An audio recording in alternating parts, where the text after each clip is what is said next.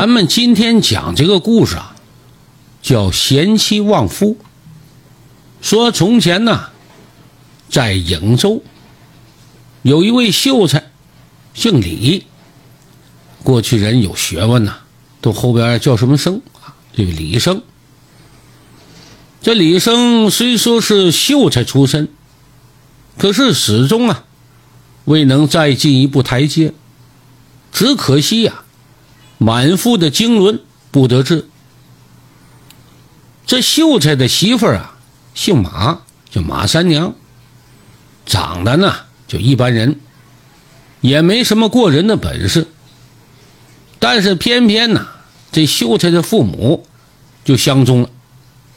啊，就说这个姑娘啊，贤惠，看人呢不能只看外表。这秀才呢也没意见，听爹妈的吧，就把这个马三娘娶回家了。你别说，自打娶了这个马三娘之后啊，家里确实有变化啊，变得井井有条了。小两口的感情呢。也越发的深厚，但是发生了一件事情，却让这个秀才啊，真正的对马三娘是心服口服。说家有贤内助，万事都顺路。这到底因为什么呢？原来呀，有一天，这秀才搁外边回来，唉声叹气，愁眉苦脸。他媳妇马三娘一看呐，就问他：“你这是怎么了？这愁眉苦脸的？”哎呀，媳妇啊，你不知道，现如今呐，这颍州城内大旱，这郡守啊在外边张榜呢，求雨，说谁要是能为城中求下雨来，可要赏二百两银子。你说我就没这能耐。这要把这二百两银子得了，那咱还愁什么吃喝呀？马三娘一听，这有什么难的？你去，去把那榜给接了。啊，我接榜我也不会求雨啊，你去接吧。告诉他们三日之内必定有雨，真的假的？真的，你去吧。好嘞。平时的秀才啊，哎，就听媳妇儿话。现如今马三娘放话，秀才也不怀疑，乖乖的照做。到那儿就把榜接下来了，转身就走。看榜的一看不干了，哎，回来回来回来，怎么的？这你接榜了，你不能走啊！啊，你还管饭呢？还管饭？我们管得着吗？你接了榜得跟我们见大人去，那不然你走了，我们俩怎么办呢？那好吧，这俩看榜的领着他见了地方官。这地方官一瞧他书生打扮，也表示怀疑，瞅这样不像高人呢。但是人家既然敢接榜，那就得了，死马当活马医吧。呃，这位先生啊，既然你已经接榜了，那么我们要神坛高筑啊，以便你求雨。秀才一听有些慌了，这我哪会求雨啊？他可没想到。这官员呢，还真重视自己，竟然专门摆坛让自己来求雨。这要是求不下来，那可就操蛋了。哎呀，大人呐，这个我有点事儿啊，我先回家一趟，我跟家里说一声，然后我我我再回来。呃，那你可快去快回。哎，好嘞好嘞。这秀才赶紧跑回家，跟媳妇一说，媳妇啊，这回可操蛋了。人家可挺重视啊，这又搭法坛又建台子的，这这这这这这要求不下来，可就操蛋了。他媳妇儿马氏一听，一脸淡定，没关系，跟你说了，三日之内必定有雨，你呀就去求去吧。那媳妇儿我也不会求啊，我这怎么整？你呀，你就上那坛上啊，随便你就捣鼓捣鼓就行了，这行吗？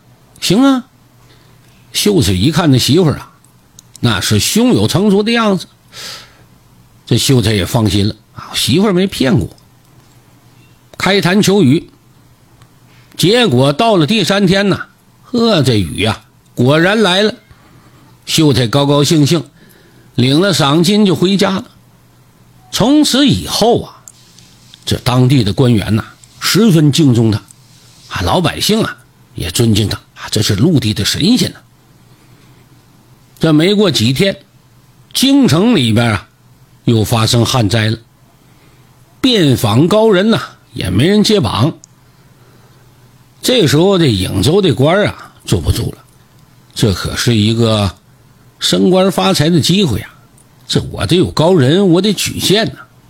当即就上报，说我们颍州城内啊，有一位奇人李胜，天赋异禀，这求雨啊非常厉害，可以让他试试。京城的官一听，好啊！赶紧吧，这救命稻草啊！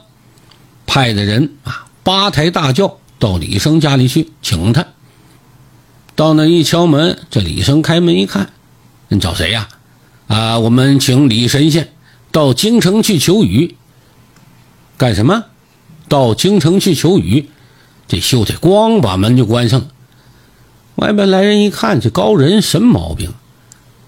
这没说明白，门就关上了。这李生可吓坏了，赶紧进屋找媳妇去了。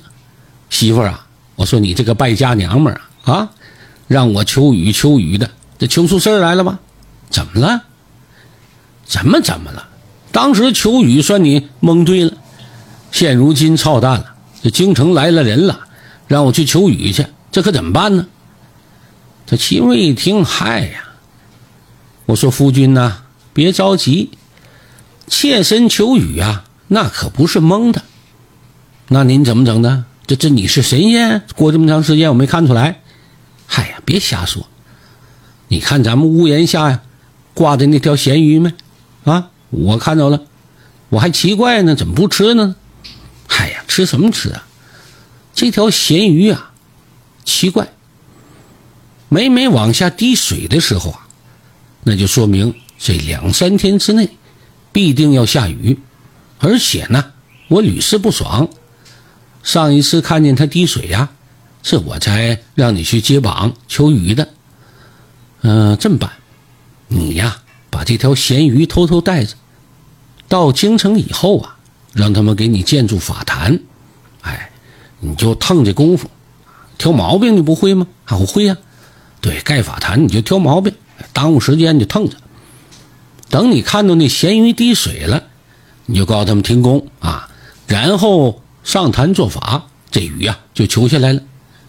秀才一听，嘿，媳妇儿，你这主意好啊！当即就把那鱼带在身上了，出了门就跟人上轿。那几个抬轿子来请的人一看，这神仙是不一样啊，走道一路兴风。他哪知道他身上带着臭咸鱼呢？到了京城以后，便要求本地官员开工，啊，要建筑法坛。可是这法坛建好了，迟迟不见那咸鱼滴水。这秀才呀，那媳妇给出主意了，也不着急，也不慌，哎，就是不停的挑毛病。这地方不行了，重整；哎，那地方不行了，重整。就等着，等到有一天呢，看到那咸鱼滴水了。这才让工人都停止啊！行了行了，停了吧。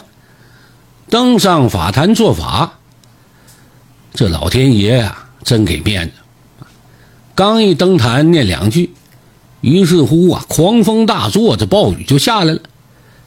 当地老百姓一看呢，好家伙，全跪下了，都说这是神仙。那官员呢，也对他都是很臣服。从此以后，这陈生啊。可彻底出了名了啊，也抖出起来了。回到家以后，那真是要风得风，要雨得雨。没过多久，这朝廷啊传来了诏令。原来是皇上听说这秀才啊道法高深，啊要请他去当那国师去。秀才一听，心中一阵飘飘然呐。那我这本事，我必须当国师。那可是一人之下，万人之上啊！这一步就升天了。这诏令一到，秀才呀急不可待的就要去接旨。这时候他媳妇马三娘把他拦住了：“慢着，着什么急呢？进屋来。哎哎，好，老婆，我跟你说啊，咱们求雨就是侥幸。这你真是入朝当了国师了，没有真本事，被皇上看出来，你脑袋可就没了，那可是欺君大罪，莫顶之灾呀！你想什么呢你？秀才一听，机灵灵打个冷战，一身冷汗冒出来了。是啊，我就会求个雨，还得靠那臭咸鱼。哎呀，这怎么办呢？怎么办呢？你出去，给那太监花俩钱就说你病了，去不了就得了。哎，好好好。这陈生听媳妇话，出了门啊，拿出一包银子，偷摸的给那太监怼过去了。哎呀，公公啊，就麻烦你，你看我这有病，哎呀，这病的都不行了，这这这，咱别去见皇上了啊，这把皇上给冲着。太监一看这那样就明白了，不愿意去呀。可这银子进兜了，得了，那你养病吧。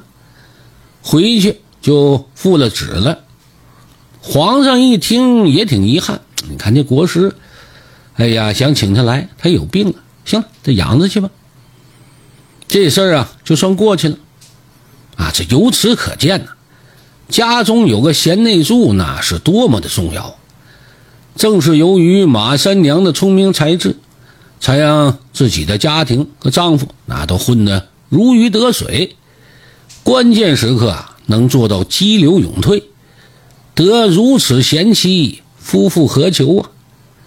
那希望天下所有的男人啊，都能取得贤妻，财运亨通。这个小段啊，就讲完了。感谢您的收听。